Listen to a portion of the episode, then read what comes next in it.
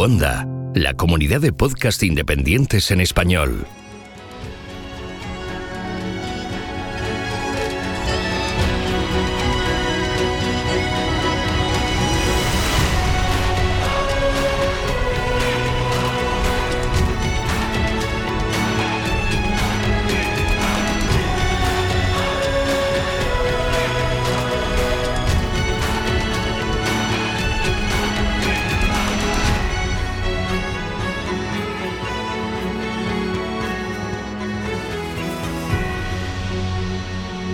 Bienvenido a GeoCastaway. Hola geonáufragos, ¿qué tal estamos? Hay que ver cómo pasa el tiempo, que ya es oficialmente primavera. Bueno, nosotros vamos a lo que vamos. En este caso, a hablar de paleoclimatología y eventos climáticos abruptos, ya sabéis, para continuar con la serie que iniciamos hace un par de meses. Antes que nada, el podcast de este mes va dedicado a Mario Elesar y a Jorge Bueno, que por lo que me dijeron en Twitter están ya intrigados por saber a ver de qué va este mes y porque además parece que les está gustando por los comentarios que me hacían. Así que muchas gracias, majos. Este podcast va dedicado a vosotros. Este mes vamos a hablar de algo que se llama periodo húmedo africano o PHA, así en plan ¡pa! Bueno, en realidad ya escribí un artículo sobre él en la temporada 2, episodio 2 de Principia Magazine, así que si queréis completar la información con un bonito relato, pues os remito a la revista impresa. Ya he comentado en varias ocasiones que el sistema climático terrestre es muy complejo y que debido a que se comporta como un sistema no lineal, una pequeña influencia pasajera en el tiempo puede tener una gran influencia a largo plazo. Eso es exactamente lo que sucedió durante el periodo húmedo africano. Un pequeño aumento de solamente un 8% en la radiación solar de verano hizo que durante unos 9.000 años cambiara el clima de gran parte de África. Y sucedió en cuestión de décadas se pasó de un clima desértico a un clima tropical seco, apareciendo ecosistemas de sabana con fauna y vegetación abundantes donde antes solo había pues arena, dunas y rocas desnudas. Me estoy refiriendo a toda la zona del Sáhara, una superficie enorme. Hace unos 5.500 años el periodo húmedo africano acabó tan bruscamente como había empezado, dando lugar al Sáhara actual que todos conocemos. Vamos a empezar por las causas. ¿Por qué aumentó la insolación de verano? ¿Qué pasó? Bueno, pues lo que pasó es que se alineó el solsticio de verano boreal con el perihelio. ¿Qué quiere decir esto y por qué pasó esto? Ahora lo explicamos. Seguramente os suene que las glaciaciones del cuaternario tienen su origen en las variaciones orbitales, los, los, movimientos del planeta en su órbita, que fueron descubiertos y descritos por el astrónomo serbio Milutin Milankovic. Además, ya lo he nombrado alguna vez más. Si os acordáis, los principales movimientos orbitales son tres precesión, oblicuidad y excentricidad. La que tiene un ciclo de 100.000 años, que es la causa última de las glaciaciones cuaternarias, es la excentricidad. Pero hoy nos vamos a centrar en la precesión. La precesión tiene un ciclo de 23.000 años y es una especie de bamboleo del eje de la Tierra, como el que hace una peonza cuando está a punto de pararse.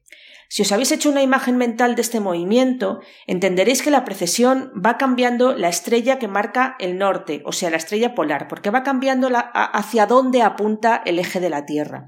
Ahora mismo esa estrella es Polaris, o Alpha Ursae Minoris, pero en la época del periodo húmedo africano era Vega, o Alpha Lirae, hace medio ciclo, o sea, unos 11.000 años, y lo volverá a ser dentro de otros 11.000. Esto es para que entendáis el movimiento.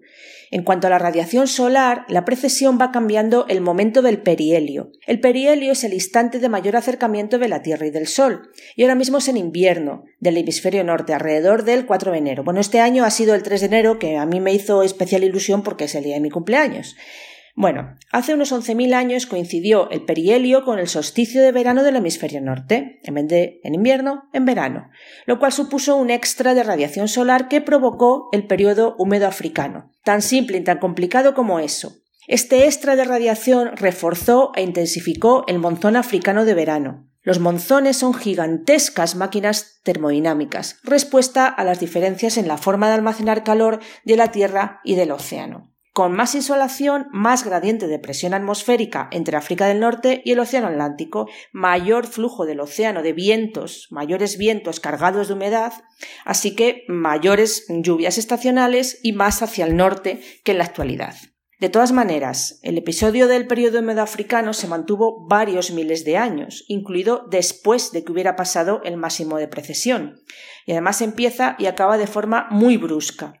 Así que es casi seguro que hubo una o varias retroalimentaciones positivas que son muy comunes en el sistema climático y que mantuvieron fuertes los monzones. Las retroalimentaciones positivas, para que me entendáis, son como círculos viciosos, que lo que hicieron en este caso fue amplificar y amplificar y amplificar y mantener con mucha potencia los monzones. Mm, todavía nos quedan cosas por saber del periodo húmedo africano, por ejemplo, identificar estas retroalimentaciones positivas eh, bien hecho, de forma que, bueno, pues esto lo hace más interesante si, si cabe todavía el saber que nos faltan cosas por, eh, por saber. Bueno, hemos empezado por analizar las, eh, las, causas, pero ahora vamos a ver las pruebas. ¿Cómo sabemos que esto pasó? ¿En qué nos basamos? Pues la principal evidencia es el registro de los lagos a lo largo y ancho del desierto del Sáhara tanto por registro directo entre, entre, pasajes entre las dunas, en las que se puede ver las antiguas cuencas lacustres, los, los, sedimentos, como sobre todo a través de imágenes de satélite. Se puede hacer una cartografía, un mapeo de muchísimos lagos, sobre todo lagos muy pequeños y muy frecuentes, y luego algún que otro lago muy grande, más extensos que el actual mar Caspio, para que nos hagamos una idea y también lagos que ahora siguen existiendo, aunque malamente, como el lago Chad, que eran mucho más extensos durante el periodo húmedo africano.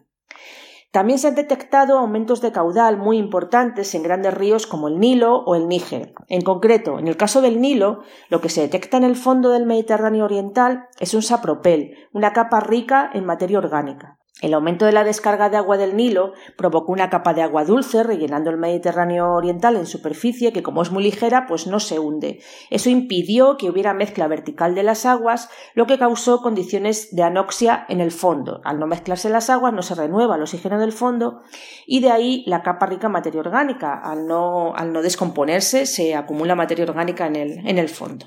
Más pruebas. En testigos oceánicos recogidos en el Atlántico cercano a las costas saharianas se detecta la disminución, desaparición de polvo procedente del desierto al comenzar el evento y su aparición de nuevo al terminar el periodo húmedo africano. Además, el upwelling costero, el ascenso de aguas profundas ricas en nutrientes en las costas saharianas que actualmente genera los ricos bancos de pesca del Atlántico, pues también disminuyó. De alguna manera podríamos decir que durante el periodo húmedo africano abundaba la caza y escaseaba la pesca, que es justo lo contrario de lo que sucede en la actualidad.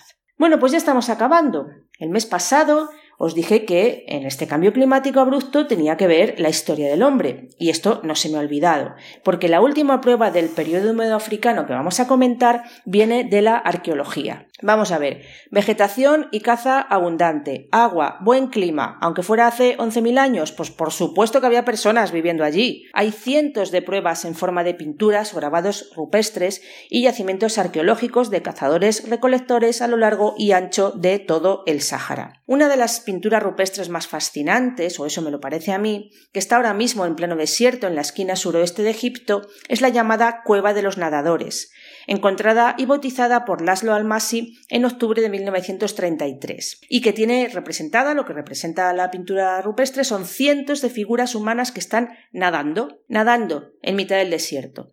El conde Almasi tuvo que alucinar de lo lindo cuando se lo encontró. Por cierto, esta historia se cuenta en la película El paciente inglés, por si a alguien le suena el nombre del, del protagonista. En cualquier caso, en los yacimientos arqueológicos se aprecia un asentamiento inicial a partir de hace unos 8.500 años antes de la era actual, o sea, hace unos 10.500 años, y luego se va viendo un éxodo progresivo de estas eh, comunidades humanas hacia el este, según regresaban las condiciones áridas y según, se volvía otra vez a implantar el desierto, a partir de hace 7.300 años. Es más, se considera que este cambio del margen del desierto ayudó a desencadenar la civilización faraónica a lo largo del Nilo, que era la única fuente continua de agua disponible una vez que se terminó el periodo húmedo africano. Interesante, ¿eh? Bueno, pues esto es todo lo que os tenía que decir este mes, geonáufragos y geonáufragas.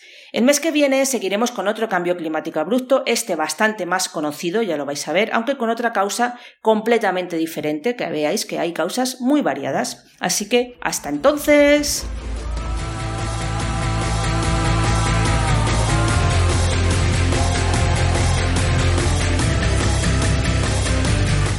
Envíanos tus comentarios, preguntas o sugerencias a geocastaway.gmail.com. Puedes escribirnos en nuestra web geocastaway.com. Búscanos en Facebook y en Twitter. Y escúchanos también a través de iTunes, Evox o Miro.